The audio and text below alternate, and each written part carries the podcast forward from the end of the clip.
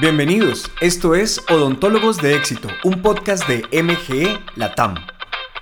Soy Jack Muñoz y cada semana te traeré herramientas y reflexiones para ayudarte a lograr el éxito en tu emprendimiento dental.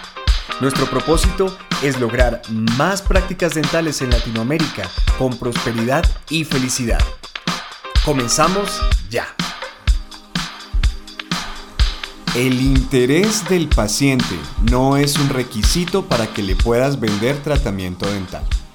Esto es algo bien importante porque muchas veces me encuentro en los entrenamientos en ventas que hacemos en MG Latam con ese factor. Me dicen, pero ¿cómo hago yo si el paciente no llega interesado? O pregunto a mis clientes, algunos, ¿no? ¿Por qué no estás vendiendo tanto como podrías?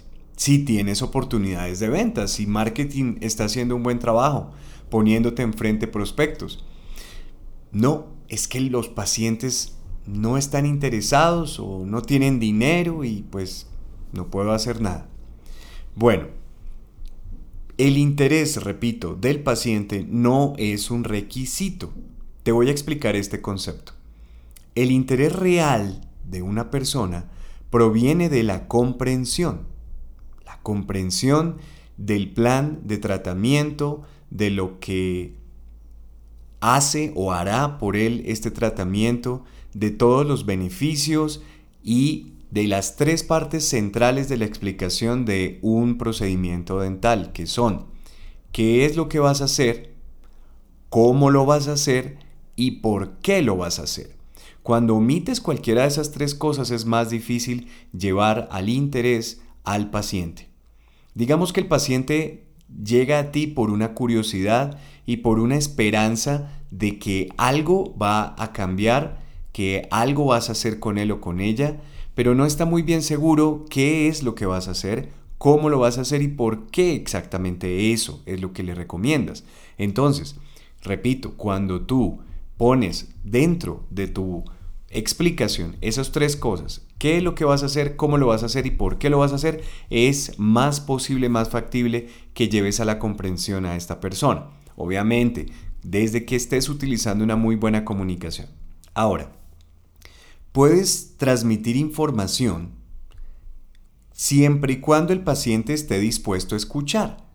Entonces, ¿qué pasa? Si el paciente tiene un montón de Em, miedos, temores o malas experiencias del pasado que le hacen rechazar la idea de siquiera escuchar un plan de tratamiento. Y está ahí contigo pues por otra razón, llegó por un interés menor o diferente, puede ser, puede ser una urgencia, un dolor que tiene específico o simplemente desea un servicio como una higiene oral o un blanqueamiento y tú obviamente le hiciste todo el diagnóstico, encontraste más cosas que tiene que hacerse y ahí el paciente no está muy entusiasmado con la idea. Entonces, primero tienes que manejar esa indisposición a comunicarse contigo. Tienes que saber qué es lo que está pasando y qué está generando la indisposición. Nunca trates de hablar con el paciente, tratar de convencerlo, entre comillas, de algo cuando la persona primero que todo tiene un montón de barreras mentales que no van a dejar que tu comunicación le llegue. Bueno, entonces, digamos que el paciente ya ha resuelto contigo eh, cualquier eh, experiencia del pasado, ya la han discutido, la han hablado y digamos que su resistencia está más abajo, ¿no? Ahora, ¿qué sigue? Bueno, transmitir la información de manera que el paciente pueda comprender el valor de lo que tú vas a hacer por él o por ella. El valor es diferente al precio. El valor es lo que esta persona va a lograr en su vida, la transformación que va a recibir, los beneficios en salud, en autoestima, en crecimiento personal, etcétera, etcétera, etcétera. Es importantísimo que recalquemos el valor. Cuando la persona ha comprendido, puede tomar acción. Y ese es el punto en el que ya sabemos que la persona tiene interés.